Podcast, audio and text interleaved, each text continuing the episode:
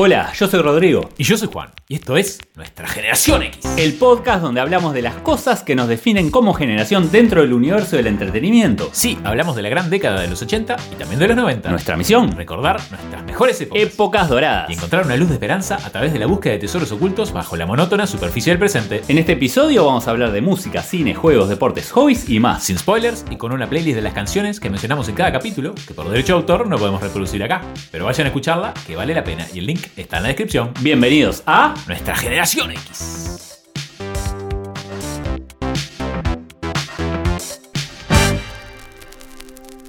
Hola Juan, ¿cómo estás? ¿Cómo estás, Rodrigo? Muy bien. Excelente. Muy contento. Vamos a explicar por qué. Empezamos a tener pedidos de los oyentes. Opa. Opa.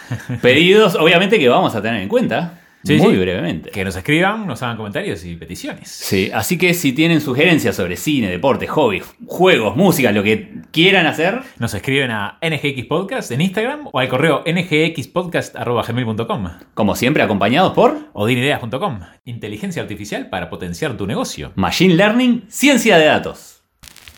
Música retro. Banda Retro. Mecano. Bien ahí. Banda formada en Madrid, España, por Ana Torroja y los hermanos Nacho y José María Cano. Estuvieron activos entre 1981 y 1992 con una reaparición fugaz en 1998. Sí, su éxito se extendió por toda España, pero también por Hispanoamérica. No sé si te acordás. Estados Sí. Unidos y también Filipinas, además de otros países de habla no hispana como Japón, Suecia, Alemania y Brasil. Tremendo. También gracias a adaptaciones de canciones que ellos mismos cantaron. En francés e italiano se dieron a conocer, obviamente, en Italia, Francia y por ende Bélgica, Suiza y Canadá. Sí. La banda comienza a raíz de un amor de adolescentes a mediados de los años 70 entre Ana y José María. Opa. En principio ella lo acompañaba como segunda voz y haciendo los coros. Por otra parte, el hermano de José María, Nacho, estaba separándose de la banda en la que él tocaba, que se llamaba Prisma. Y se une al dúo, en principio para hacer segundas voces y coros nada más. También, igual que Ana. Una de las primeras apariciones fue en el concurso de televisión española Gente Joven, en la que José María se inscribe, siempre como él, ¿no? Como cantante principal, con un mal resultado. igual a partir de aquí siguen tocando en fiestas y bares de Madrid. En ese momento conocen a Miguel Ángel Arenas, o el Capi, el cual les consigue una prueba en CBS. También sugiere que sea Ana en la que haga la voz principal. Sí. Buena idea. Consiguen la grabación de su primer sencillo. Al principio CBS no confiaba mucho en el potencial de la banda y se deciden por un tema de carácter juvenil para ser lanzado como hit. Eligen Hoy no me puedo levantar que sale en junio de 1981. La compañía le hace poca difusión al sencillo en los 40 principales, lo que es insuficiente para dar a conocer a la banda. Por lo que el padre de los Cano compra de su propio bolsillo 100 copias para poder distribuir entre las emisoras. Grande, pa. Gracias a esto consiguen la atención del público y un éxito local en Valencia. Este sencillo tuvo arreglos de Luis Cobos y producido por Jorge Álvarez. Te cuento quién es Jorge Álvarez, productor argentino de, entre otros, Sui Generis y Spinetta, Mm. esto en Argentina, y de las bandas Olé Olé y Joaquín Sabina en España. Era bastante, bastante importante. Bastante importante.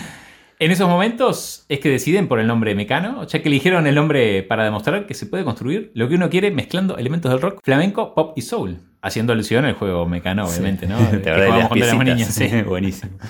A pesar del éxito inicial con el sencillo, CBS sigue sin darle la posibilidad de grabar un álbum y les pide sacar un nuevo sencillo que logra bastante suceso ahora sí, e incluía los temas Perdido en mi habitación y Viaje espacial. Este tema fue censurado en varias radios por tener la frase Busco en el cajón alguna pastilla. Y finalmente, gracias al éxito de sus dos sencillos, CBS les ofrece grabar su primer álbum llamado Mecano, que sale en abril de 1982. Este álbum tiene varios temas que lo convierten en éxito, como Me colé en una fiesta, Maquillaje o No me enseñen la lección. El disco, nuevamente con arreglos de Cobos y producción de Álvarez, alcanza en tres meses las 300.000 copias vendidas.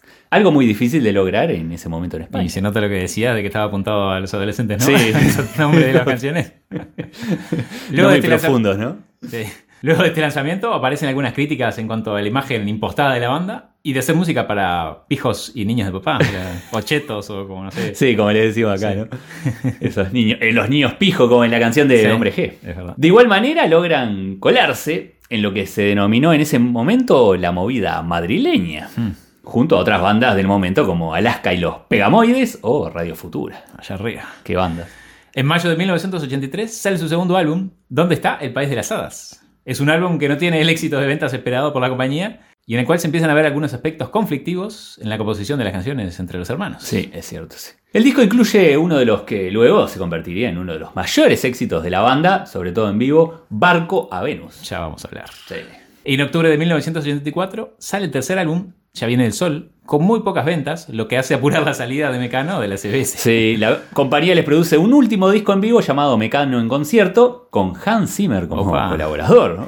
Bueno, tiene mucha cosa de música de película, ¿no? Sí, Mecano. es cierto, sí. Y algunas canciones Sí. que ya vamos a hablar hacen referencia a eso. Sí. Esta grabación la hacen de manera de poder terminar finalmente el contrato en junio de 1985. Y bueno, este hecho es considerado como uno de los mayores errores cometidos por una discográfica en España, ¿no? ya que el nuevo trabajo Entre el cielo y el suelo, que Uf. sale en 1986 con el sello Ariola, lo lleva a transformarse en el grupo español de pop rock de mayor éxito y proyección internacional Sí. de la historia de España. Nada más y nada menos. Qué fenómeno ese directivo, ¿no? Y bueno, el de Ariola. Volando. Ese sí, otro capo. Ese sí, un capo. En este álbum se encuentran los éxitos Cruz de Navajas, uf, Hijo de la Luna, Sí. y las ventas superan el millón de discos en todo el mundo, siendo el primer grupo español en lograrlo. Tremendo. Y gracias a este éxito explotan en varios países de Latinoamérica, Sí. ¿no? Ya sabemos. Siendo considerados verdaderas estrellas del pop y agotando localidades en todas partes. Tema aparte y bizarro. Gracias a que CBS todavía tenía los derechos de cuatro temas de la banda, empieza a sacar recopilaciones y material inédito de la banda, ¿no? tratando de pescar algún pesito Sí. más. ¿no? Su nuevo álbum Descanso Dominical sale en mayo del 88 con un éxito aún mayor. 1.300.000 copias vendidas solo en España, siendo hasta el momento el disco más vendido por un grupo en el país. Sí, hasta el día de hoy. ¿eh? Tremendo. Eso sigue siendo hasta el día de hoy. Incluye La Fuerza del Destino, Mujer contra Mujer Mm. y Héroes de la Antártida, que habla, ¿sabes de quién? De la expedición de Robert Falcon Scott, aquel que murió de los ponis, El del Pony. que nombramos en el episodio pasado de nuestra generación X. Mirá como todo tiene Todo, conexión. todo, todo- todo gira, ¿no?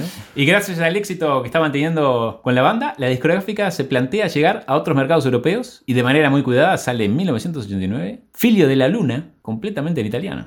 Al año siguiente sale en Francia el sencillo Un Femme avec un Femme, que sigue siendo hasta el día de hoy la canción extranjera que más tiempo ha estado en el número uno de ventas en ese país. Tremendo. A partir del éxito de Descanso Dominical y los trabajos en otros idiomas, aparecen en radios y TV de varios países de Europa y surgen dos giras. Una por España, Australia, México y Venezuela, y la segunda por España, América, incluyendo Estados Unidos. En 1989 ya se hablaba de la mecanomanía y consiguen el primer certificado otorgado en España por la Sociedad General de Autores por la venta de más de un millón de copias por descanso dominical y con dos menciones en el libro Guinness de Records. Después de tomarse un año sabático, en junio de 1991 sale Aidalai con el sello BMG Ariola, con temas como 7 de septiembre o Dalai Lama. Con este álbum la banda logra una internacionalización definitiva, llegando a países como Argelia, Taiwán o Arabia Saudita. Impresionante. Entre el 91 y el 92, el grupo realiza extensas giras por España, Europa y Latinoamérica. Coincidiendo con la Expo Sevilla del 92, realizan lo que sería su última gira solo por España. En esta gira, en la que tuvieron casi 40 conciertos en dos meses, Impresionante. sí, Ana se ve afectada por la meningitis. sí. Sí. Deben cancelar alguna fecha y uno de los temas que destaca en la gira es Una rosa es una rosa. Y las fechas más destacables son las de las plazas de toros de Madrid y Barcelona. Sí. Luego de esta gira, los integrantes comentan de su intención de alejarse por tres años para preparar nuevo material. Pero era un secreto a voces que se estaban disolviendo definitivamente. Mm. Y ese alejamiento duró finalmente seis años, ya que en 1998 sacan Ana, José, Nacho, un disco doble con siete canciones inéditas. Con gran éxito en ventas, se habían planteado una gira, pero los integrantes no estaban muy ilusionados, ya que cada uno había tenido cierto éxito en sus carreras solistas. Es así que a finales de 1998, José María anuncia su alejamiento de Mecano, lo que lleva a la disolución de la banda de manera permanente. Los tres continuaron luego con carreras en solitario. Y vamos a la playlist. Vamos. Contanos tu primera canción. Elegí Boda en Londres. Buen tema. Buen tema, del disco Mecano de 1982, incluida como cara B del sencillo Me colé en una fiesta. Es de los primeros trabajos de la banda. Está compuesta para conmemorar la boda real del príncipe Carlos y la princesa Diana de 1981. Es una canción que la banda tocaba en los primeros conciertos en vivo, pero dejó de incluirla a partir de 1984.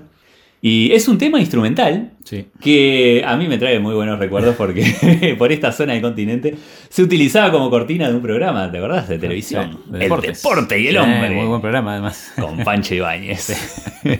Me hace acordar un poco a Vangelis. A. Vangelis, Sí. sí, te iba a decir. Ese tipo de música instrumental. Sí, sí, sí, sí. Muy bueno.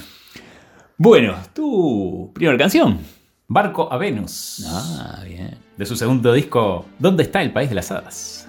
Es una canción bien ochentera, movida, Sí. que sigue un poco en la línea de la que vos estuviste hablando. Cierto, suena parecido al Sí, principio. sí. cierto. Y elegí esta canción porque, si bien es del segundo disco, ya muestra el nivel al que querían llegar Claro. desde sus inicios. Emparentado un poco con el pop británico, ¿no? De esa Sí. época. Y me hizo acordar, sí, a muchas de esas bandas británicas en sus inicios del techno, ¿no? Sí, los primeros pop años. techno. Pop y tecno, sí, sí, sí, Muy sin bueno. duda. Sí. Tu segunda canción. Y bueno, elegí Hijo de la Luna. Un temazo. Sí. Del disco Entre el cielo y el suelo de 1986. Tema que fue traducido también al italiano y al francés por la banda. Cuenta una tragedia de una pareja gitana de diferentes etnias y un niño que es el famoso Hijo de la Luna. Es cantada por otros artistas de todo el mundo en sus propios estilos e idiomas. Y mirá este dato. Es al día de hoy la canción en español más versionada del mundo. Mira, increíble. Increíble. A mí me hace acordar un poco a las canciones de Disney, tipo Enredados, aquella de Rapunzel, que está, muy buena. Y Me, me, me hace acordar un La poco voz eso. de ella, ¿no? Esa- Sí, la voz, particular, sí, muy sí, particular. sí, como angelical. media. Muy particular. Muy buena. Tu segunda canción, Juan. Bueno, yo voy con el uno de sus hits más grandes, que se llama Me cuesta tanto olvidarte. Opa, romántico. Temazo del disco Entre el cielo y el suelo. Canción compuesta y producida por José María Cano. Excelentemente cantada, por supuesto.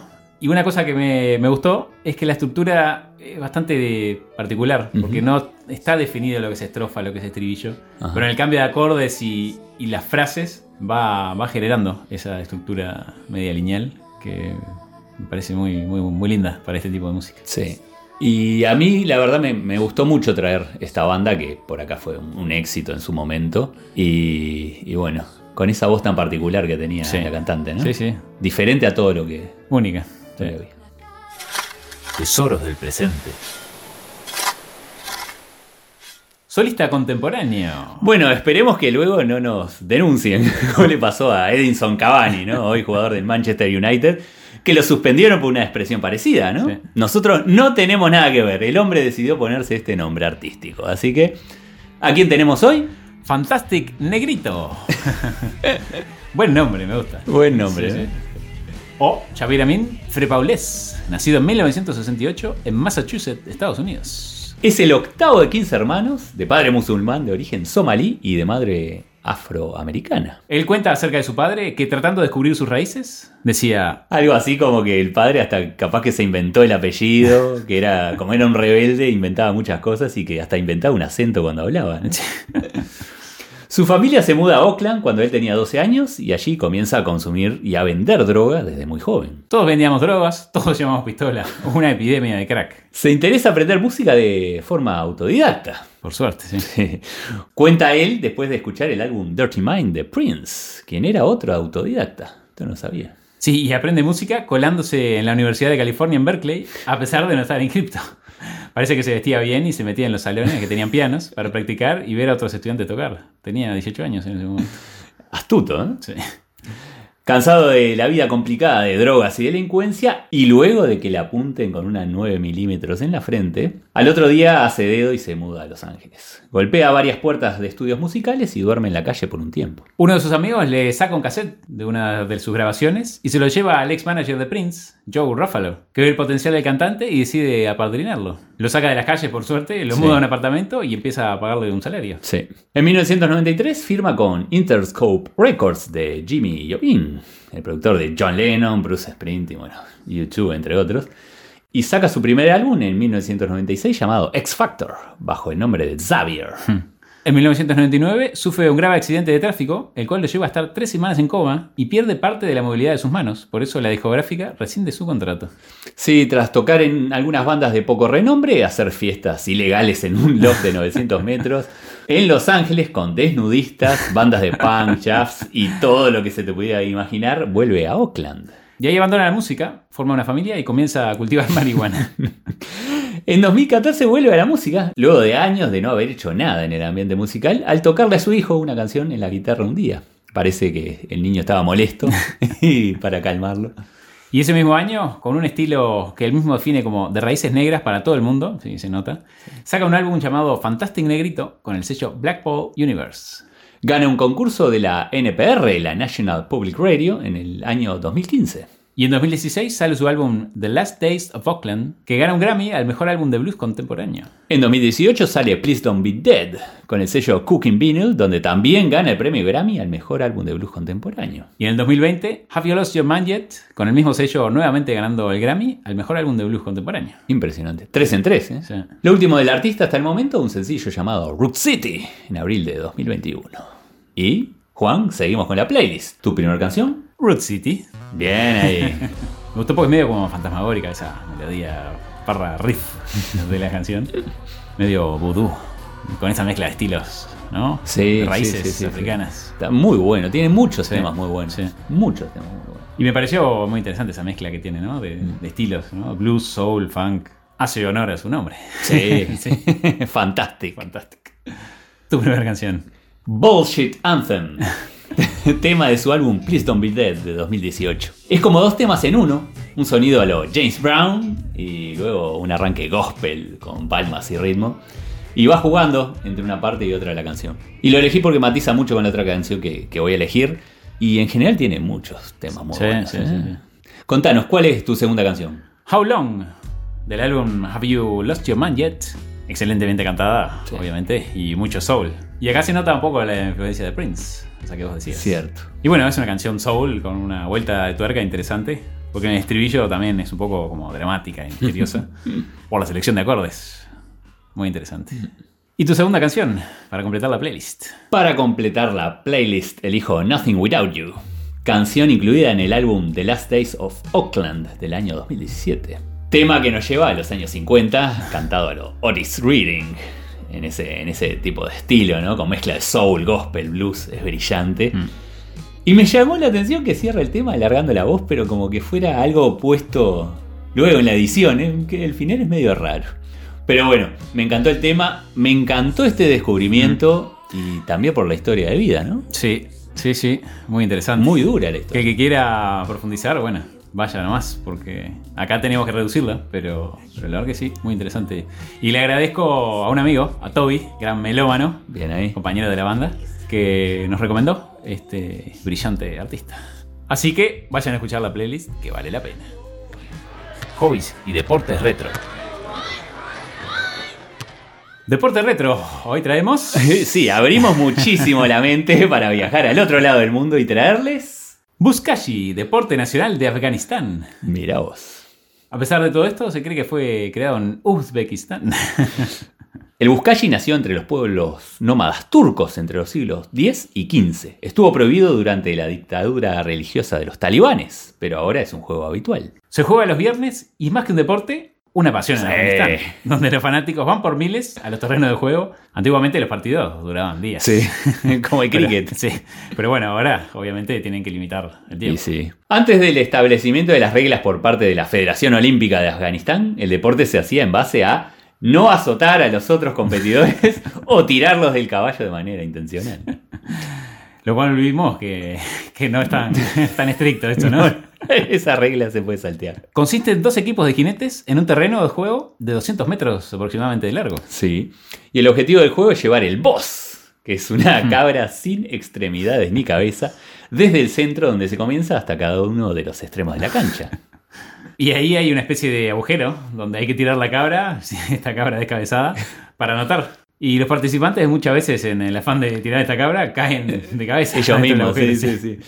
Muchas veces se caen también queriendo agarrar la, la cabra, ¿no? Y otros caballos lo empujan. Es Sí, como sí, medio un bastante caos salvaje, general. bastante salvaje. Impresionante. Y es como vemos un deporte bastante violento, Sí. sin reglas muy definidas, donde tampoco hay árbitros, o sea que va en la buena fe y voluntad de los jugadores y de, bueno, los capitanes. Sí. Los capitanes que, bueno, En la antigüedad parece que llegaban con turbantes y sus barbas negras, armados con fusiles Kalashnikov. Los capitanes, a los que se les conoce como chapandás, aparecen con guardaespaldas y se dan la mano antes del partido. Los jugadores suelen llevar ropa pesada y protección para la cabeza. Y los de la zona de la ex Unión Soviética usan cascos de guerra, obviamente encontrados Sí, por ahí, sí, sí, sí. para no recibir el latigazo de otros competidores. Los mejores jugadores de Buzkashi suelen ser patrocinados por afganos adinerados, ya que los equipos ganadores no reciben específicamente dinero como premio, ¿no? Los capitanes o maestros chapandás rondan los 40 años. O sea, serían generación Y X. sí, afganos.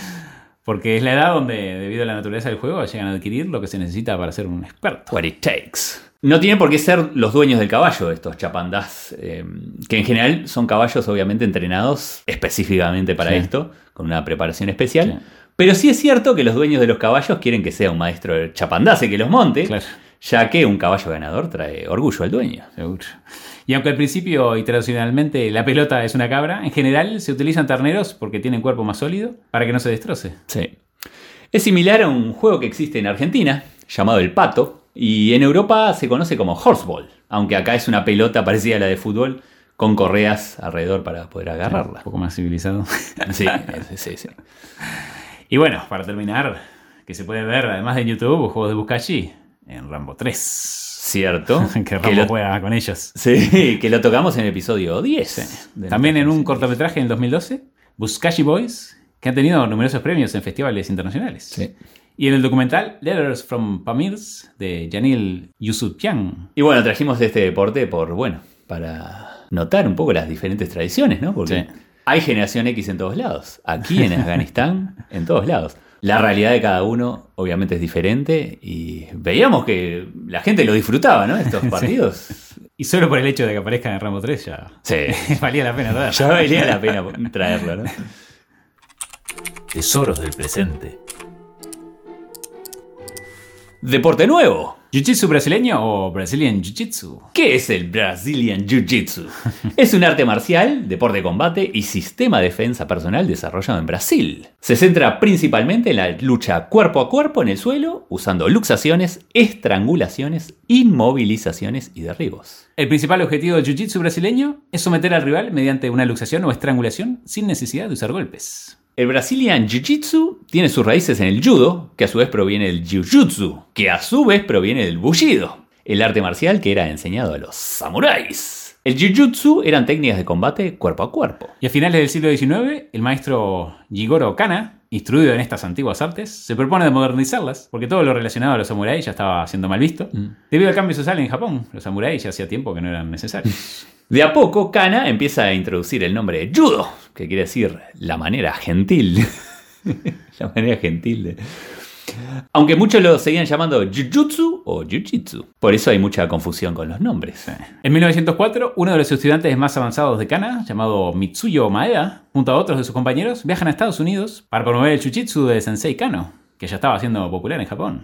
Sus demostraciones fueron tan exitosas que llegan a viajar incluso a Europa. Diez años después, en 1914, Maeda llega a Brasil con el objetivo de seguir expandiendo este arte a través de estas demostraciones. En uno de sus viajes por Brasil llega a la ciudad de Belém para hacer una demostración en un circo. Y bueno, acá me hace acordar a los circos que venían por este lado de Brasil. ¡Aló, galera! Sí. Seja bem-vindo ao mundo mágico de Beth Cabero. Tu carrera. Este circo estaba manejado por un tal Gustavo Gracie, que termina forjando una amistad con Maeda. Para 1917, Carlos, el hijo mayor de Gustavo, de tan solo 15 años, e impresionado por Maeda, comienza sus lecciones de Jiu-Jitsu. Si bien lo que Carlos y otros brasileños aprendían era básicamente judo, Maeda lo seguía llamando jiu-jitsu. Carlos le enseña a sus hermanos, entre los cuales destaca Helio, quien llegaría a ser su mano derecha.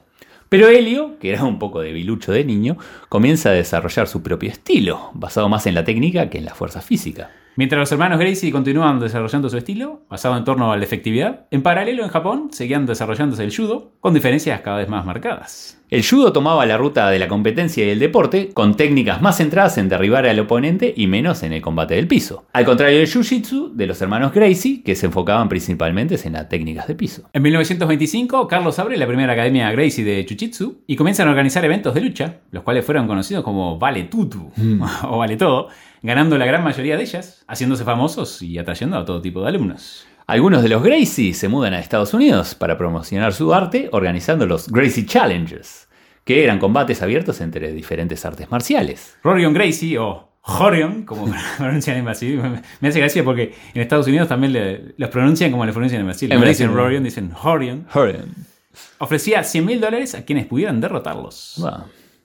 Esto obviamente los hizo muy famosos y para diferenciarse de otras ramas del Jiu-Jitsu, lo denominan Gracie Jiu-Jitsu, aunque se populariza como Brazilian Jiu-Jitsu. Y en 1993, Art Davey le propone a John Milius y a Horion Gracie crear un torneo llamado War of the Worlds, inspirado en las luchas que los Gracie hacían en Brasil, transformándose luego en el famoso UFC o Uh. Ultimate Fighting Championship. Imagínate. Sí. Rorion elige a su hermano Royce, o Royce Gracie, para representar a la familia, quien gana el torneo usando casi exclusivamente las técnicas del Gracie Jiu-Jitsu, transformándolo de a poco en una de las artes marciales más populares. Hoy en día la mayoría de los luchadores que aspiran a ganar el campeonato del UFC o el MMA, que es el Mixed Martial Arts, dominan al menos las técnicas más básicas del Gracie. Jiu-Jitsu. En paralelo a esto se desarrolla el Brazilian Jiu-Jitsu como deporte de competición, surgiendo los Brazilian Jiu-Jitsu Tournaments, marcándose diferencias entre los estilos de Brazilian Jiu-Jitsu y Gracie Jiu-Jitsu, que si bien proceden de la misma familia y en general hay entre cruzamientos de sus academias, básicamente tienen diferentes metas. Sí, el Gracie Jiu-Jitsu, procedente en su mayoría de los descendientes de Helio, quienes creen que el Jiu-Jitsu debe ser el tradicional, siempre efectivo en una lucha real, se destaca por ser eficiente en el consumo de energía, de movimientos naturales, o sea que cualquiera lo pudiera hacer, Claro. y de aplicación real, o sea, defensa personal real. Mientras que el Brazilian Jiu-Jitsu, principalmente de la rama de los descendientes de Carlos, lo fueron modificando orientándolo hacia el deporte. Está enfocado en la competición y también enseña eficiencia energética, pero muchas de sus técnicas están basadas en torno a la agilidad, la velocidad o la fuerza para lograr obtener puntos. Claro. Y bueno, para ir finalizando, si bien puede haber controversia en cuál es el mejor, lo bueno es que uno puede elegir según lo que le interese más o le motive más. Claro. Porque lo importante, como siempre, es ser consistente. Ir a rolar o jolar, ¿no?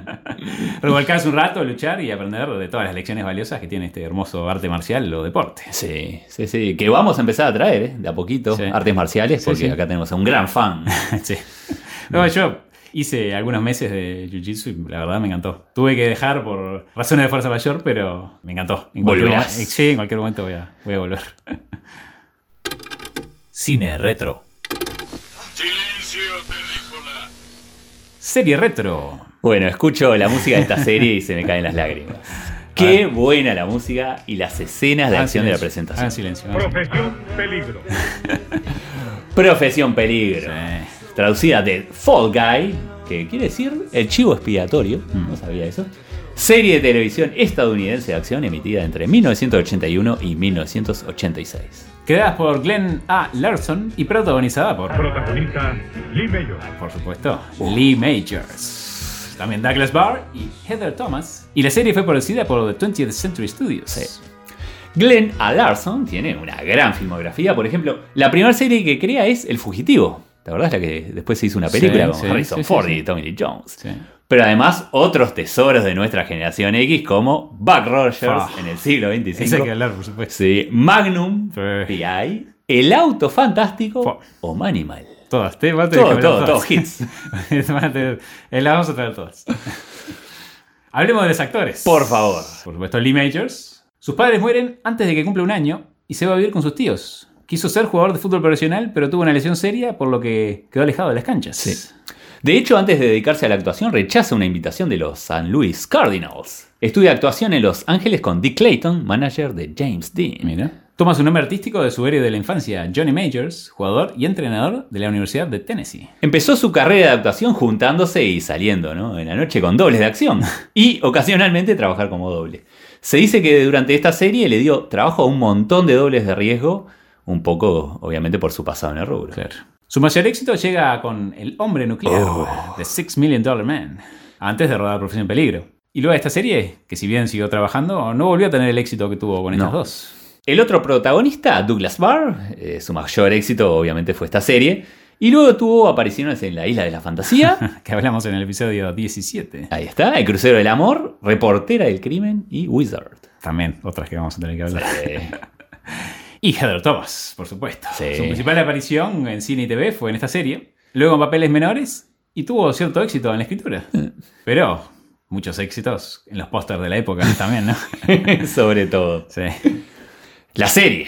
Lee Mayors interpretaba a Cold Sears, un doble de acción de películas y caza recompensas en su tiempo libre, ya que utilizaba los trucos y efectos especiales que conocía del cine para atrapar fugitivos, y eran una maravilla. Sí, tremendo. Siempre acompañado de su primo, que era el aprendiz de doble, Howie Manson, que es Barr, y en algunos casos por la doble Jodie Banks, que es Thomas. Claro. La serie duró 5 temporadas y tuvo 113 episodios. Uno de los elementos más recordados de la serie es, por supuesto, la camioneta con ruedas patonas. La GMC que utilizaba Lee Majors. y que saltaba por todos lados. sí. Era una GMC K2500 Whiteside con equipamiento de modelo Sierra Grande. También se utilizó una GMC K25 Whiteside de 1980 de línea redondeada. Buenísimas. Siempre quise tener una de esas. Sí, todos queríamos Todos. tener una de esas en esa época. Todas ofrecidas a bajo costo por General Motors Company, pero como las camionetas fueron afectadas por las acrobacias en primera temporada, hay algunas inconsistencias y aparecen de vez en cuando otras camionetas de marcas como Chevy o GMC, pero de diferentes años. Sí, por esto mismo, a partir de la segunda temporada, la General Motors le dio tres camionetas especialmente adaptadas para las acrobacias. Mirá lo que hicieron. El motor se puso en la parte central del chasis, Claro. debajo del asiento de cabina, y de esta manera las camionetas volaban de manera más plana en los, ar- en los saltos, ¿no? Viste que eran unos saltos impresionantes, ¿no? Volaban más lejos, aterrizaban de manera más segura, Sí. obviamente por no tener el peso en la, en la punta, ¿no? Sí. Donde está el motor. Y cuando la serie termina, las camionetas se regalaron o subastaron, y la última se vendió en eBay en el año 2003. Ahí se, ahí se nos. Perdimos la oportunidad. saber- me gustaría saber cuánto, cuánto fue. Lo otro memorable era la canción de la intro. Eh. The Unknown Stoneman, cantada por el propio Lee Mayors. Una canción que hace referencia a todas las estrellas del momento, como Farrah Fawcett, Clint Eastwood, Bar Reynolds o Raquel Welch, entre otros. Y casi siempre al final de los capítulos Majors se bañaba en una tina y se fumaba un cigarro. Imagen que se puede ver al final de la presentación. Sí. ¿no?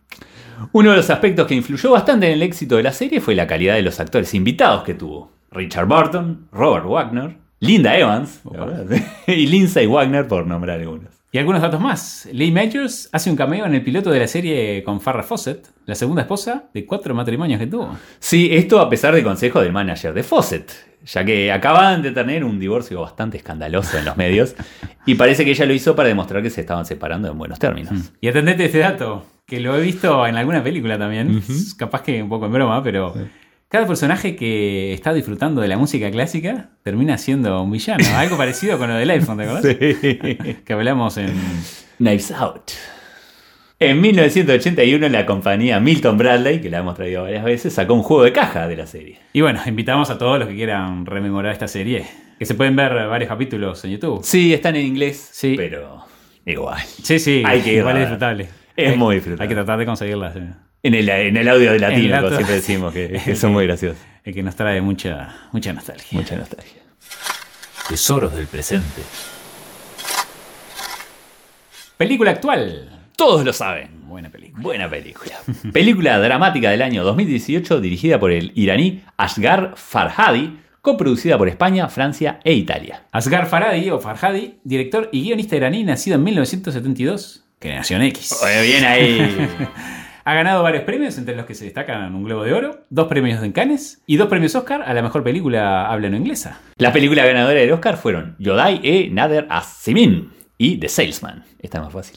En el 2012 fue incluido en el listado de las 100 personas más influyentes del mundo en la revista Time. Mira. El reparto, Javier Bardem, Me encanta. capo, me encanta. genio. Como Paco, ganador del Oscar a mejor actor de reparto en 2007 por su papel en No Country for Old Men. Qué buena película. O en español. No hay lugar para los débiles. Muy bien. Penélope Cruz, como Laura, nacida en 1974. Generación X también. Bien ahí. Casada en la vida real con Javier Bardem. De hecho, han hecho varias películas juntos, cinco hasta ahora, y tienen dos hijos. También ganadora de un Oscar para Mejor Actriz de Reparto por Vicky Cristina Barcelona en 2008. Edward Fernández como Fernando Yo lo había visto en una película del 2005, eh, El Método, que es muy buena. tiene una filmografía importante y Sí. ganador de varios premios Goya también. Bárbara Eleni como Bea, muy buena actuación. Sí, sí. Actriz con larga trayectoria y también ganadora de varios premios, incluyendo un premio Goya en 2014. Ricardo Darín, por supuesto, como Alejandro. Ya ha filmado más de 40 películas, entre las que se destacan. El hijo de la novia, Nueve reinas, Relatos salvajes y El secreto de sus ojos. Sí, a mí me encanta Darín. Siendo que empezó como actor de telenovelas, aquellas bajo presupuesto, creció de manera importante, ¿no? La película fue mayormente filmada en la localidad de Torre Laguna, en Madrid.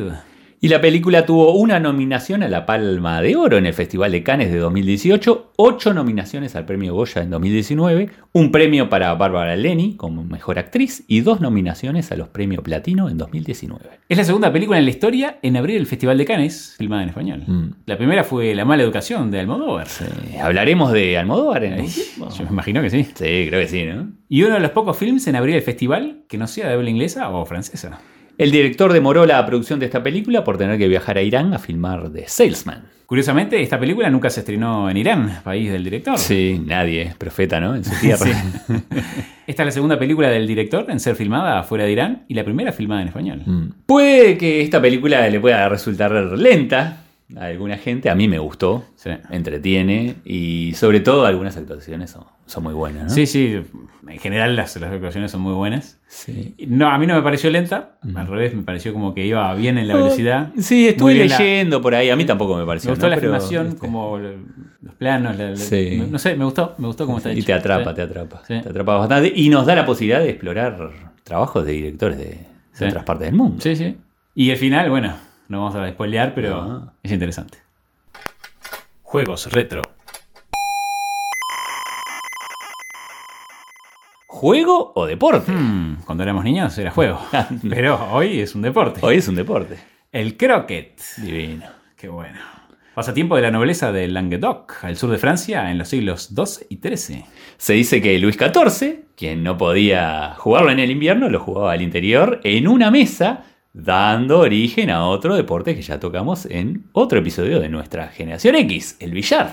Hmm, en el episodio 15. Correcto. Vayan a escucharla.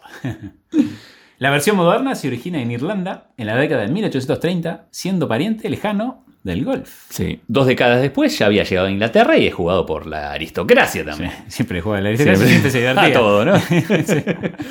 Para 1870 ya había llegado también a todas las colonias inglesas. Y puede que haya sido derivado de otro juego similar conocido como Paul Ball. Fue una de las disciplinas de los Juegos Olímpicos de París en 1900. ¿Cómo se juega? Las reglas hoy día las rige la Federación Internacional de Croquet, ya que es un deporte familiar, pero también se juega a nivel profesional. Sí, estuvimos viendo. Y se juega dentro de un terreno rectangular y liso de 32 metros de largo por 25 metros de ancho. Aunque son posibles terrenos más chicos cuando se juega a nivel Sí, amateur. ¿no? obviamente. En este caso tenemos terrenos entre 10 y 13 metros por 5 o 6 de ancho. Se juega con un mazo o martillo de madera. Como el de Thor. Sí, un mini, mini Thor. Y cada jugador tiene dos bolas. Hay seis arcos, o nueve en los campeonatos, y un poste central que se llama PEG. Se puede jugar de a uno o en parejas de a dos. El objetivo del juego es completar un trayecto pasando por los arcos de ida y de vuelta hasta tocar el PEG. Cada jugador cuenta con tres tiros para pasar por el primer arco y cada vez que pasamos una bola por debajo de un arco tenemos un tiro adicional. Si llegamos a pasar la bola por dos arcos de un solo tiro tenemos dos tiros adicionales. Si se golpea la bola de un contrario, se puede hacer tres cosas. Realizar dos golpes, Rocket, que es el colocar la bola propia al lado del rival, y golpear las dos bolas y tener luego un tiro adicional. Y el croquet, que es la más divertida. ¿Te acordás? Que es pisar la bola Sí, propia y sacar la para que no se mueva y pegarle a la bola contrario para salir- que se vaya sacarla, bien, sí. bien lejos. Esa era buenísima. Sacarla del estadio. Si una bola sale del campo de juego, se vuelve a colocar a unos metros atrás de donde salió. A nivel casero, el juego se termina cuando se completan los 26 puntos. O sea, pasar cada bola de ida y de vuelta, 12 puntos, más dos golpes al PEG, que suma dos puntos más. Hay una versión corta, cuando se juega con una sola bola, a 14 puntos, o por tiempo, en el que se suman los puntos conseguidos en el tiempo determinado. Sí, y vamos a contar algunos datos extra. El juego aparece en algunas obras de la literatura, como Alicia en el País Sí. de las Maravillas, ¿te acordás? sí, sí, Con el flamenco. En Mujercitas o en El Rayo Verde de Julio Verne. Las bolas se pintaban de colores vivos, como azul, rojo, amarillo o negro. Las bolas tienen un diámetro de 9,2 centímetros y un peso aproximado de 450 gramos. Los arcos tienen 43 centímetros de alto por 13 centímetros de ancho, aunque gran parte del alto queda enterrado. Claro.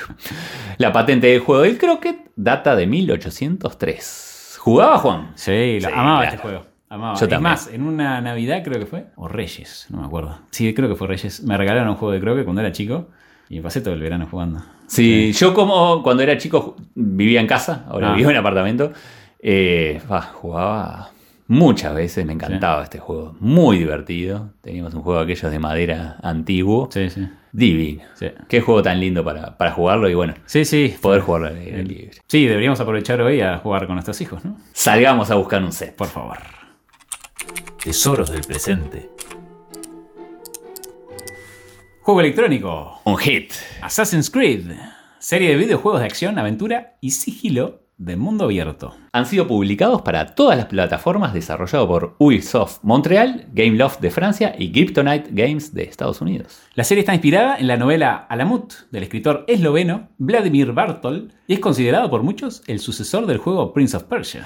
La saga principal cuenta con 11 juegos, pero llega a 20 si se suman los spin-off, además de novelas, cómics y una película. Tremendo. La historia es bastante entreverada y sería imposible contarla en nuestra sección, así que intentaremos resumirla lo más brevemente posible. Sí, es bastante complicada. Se centra en el conflicto entre los templarios, que buscan crear un mundo perfecto controlando la libertad, y los asesinos, que se rebelan contra el control y sabotean a los templarios. La saga transcurre en el año 2012 con Desmond Miles como protagonista principal, un descendiente de la milenaria Hermandad de Asesinos, pero decide abandonar esta hermandad para seguir con una vida más tranquila. Una corporación llamada Abstergo Industries, que es nada más y nada menos que la Orden de los Templarios en la actualidad, decide secuestrarlo para obligarlo a usar un dispositivo llamado Animus. A través de este dispositivo quieren tener acceso a los recuerdos ancestrales de Desmond, con lo cual podrían encontrar unos fragmentos del Edén que le otorgarían poder ilimitado para controlar el mundo. A último momento, Desmond es rescatado por la Hermandad de los Asesinos y este decide colaborar con ellos en contra de los Templarios para encontrar estos famosos fragmentos del Edén antes que Abstergo Industries lo haga. Hmm. A partir de aquí comienza la saga de los diferentes juegos de la serie, donde el personaje principal va saltando de fecha en fecha, encarnando a varios de sus antepasados, y donde debe realizar diferentes acciones para poder terminar con éxito cada parte. Claro. Además, al encarnar estos personajes, adquiere también sus habilidades y destrezas. Y es así que el primer Assassin's Creed accede a la memoria ancestral de uno de sus más ilustres antepasados, el maestro asesino de la Tercera Cruzada, el sirio Altair ibn la-Ahad, y se centra en las ciudades de Damasco, Acre y Jerusalén. En el segundo accede a Ezio Auditore da Firenze, un asesino del Renacimiento, y su objetivo es matar al Papa Rodrigo Borgia. Entre los personajes que interactúa están Leonardo da Vinci, Maquiavelo, Lorenzo de Medici y Catalina Sforza. Buenísimo. La tercera y cuarta entrega sigue utilizando el mismo personaje, Ezio, pero más adelante en el tiempo, por lo que en la cuarta parte está más avejentado, pero más sabio. Claro. La quinta entrega de Assassin's Creed 3 se desarrolla en la Guerra de Independencia de Estados Unidos, alrededor de 1750, y utilizamos a un personaje llamado Conor Kenway. En este juego interactuamos con George Washington, Benjamin Franklin y Thomas Jefferson, entre otros. Estaría bueno que estuviera Jesse James o Billy the Kid, ¿no? En la sexta parte de la saga controlamos a Edward Kenway, abuelo de Connor, un pirata del siglo XVIII. En Rogue, la séptima parte gira en torno a la Guerra de los Siete Años en Estados Unidos, 1756 y 1763, recorriendo el Atlántico Norte, el Valle del Río Apalache y Nueva York en esa época. Las siguientes entregas se centran en París durante la Revolución Francesa, la Revolución Industrial de Londres en 1868, el año 49 a.C. en Egipto, la antigua Grecia durante las guerras del Peloponeso. Y para terminar en Assassin's Creed Valhalla, ambientada en Inglaterra y Noruega en el siglo IX, este último juego fue lanzado a finales de 2020. Ya se me ocurren distintos puntos históricos. La Segunda Guerra Mundial. Sí, sí, sí, creo que hay también. No, hay, está- es, es muy bueno este juego, es muy bueno. Y en 2016 Assassin's Creed llegó al cine Obviamente. con una película dirigida por Justin Kurzel y protagonizada por Michael Fassbender, Marion Cotillard y Jeremy Irons. Existen también muchos libros y novelas, así como historietas de la saga. Sí, el juego es muy interesante de jugar, con muchísimos detalles, interacciones. Se utiliza mucho el parkour, los escondites, el sigilo, el, el- el manejo de armas, ¿viste? Además de recreaciones de la época en la que nos encontramos, que eso está buenísimo. Sí. Y también se interactúa mucho con todos los que andan caminando, ¿viste? Deambulando por el juego, que son miles, además. Y bueno, los gráficos son increíbles sí, sí. y los sonidos también. Tremendo. Está muy bueno. Excelente. Muy bueno. Y algunos datos curiosos más. Es más popular que el FIFA. Imagínate, imagínate. La voz en varios de los juegos la hace la actriz Kristen Bell, conocida por Frozen y de varias series y películas. Mm, sí. Y para algunos juegos de la saga, estuvieron en colaboración con museos Sí. para poder tener detalles precisos históricos. Es cierto, en algunas ediciones tienen esos detalles bastante precisos con la Muy historia, bueno. que está muy bueno. Es un juego muy recomendable, eh, largo pero entretenido, Mm. y no es necesario tenerlos todos porque podés hacer como una historia independiente, ¿viste? Cada una de las partes lo podés jugar. Aunque hay fanáticos que se, se compran la saga entera y, y van paso a paso. Bueno, desde acá lo recomendamos porque estamos Sí, sí. hablando de un hit Juego, sí, sí, a nivel superior. a nivel superior. Y así llegamos al final de este capítulo semanal número 19. Esperamos que lo hayan disfrutado tanto como nosotros. Pueden seguirnos en las redes y compartir este podcast con sus amigos. Les recordamos que hay una playlist de las canciones que mencionamos en cada capítulo, que por derecho de autor no podemos reproducir acá, pero vayan a escucharla que vale la pena, y el link está en la descripción. Muchas gracias por las 5 estrellas de iTunes, seguirnos y darnos like en Spotify y nos encontramos en 7 días. ¡Buena semana!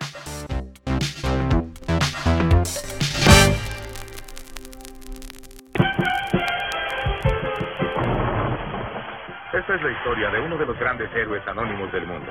Lo han visto, pero nunca se han enterado de quién es. Lo han vitoreado, han llorado por él. Las mujeres han querido morir por él. Pero ¿cuándo se le ha dado crédito? ¿O ha conquistado a la chica? Nunca. Es lo que se llama un doble. Y la razón por la que hablo con tanto cariño de él es porque, bueno, soy yo, Paul Sievers. En fin, hacer películas no es un trabajo fijo. Consiste en dos equipos de jinetes en un terreno de juego de aproximadamente 200 kilómetros de largo. 200 kilómetros, más lo agrandé más todavía. Ahora más largo todavía. Me copé. Sí, sí, bien, bien. Mirá, vamos, esa es la actitud. Estás on on fire. fire. bueno.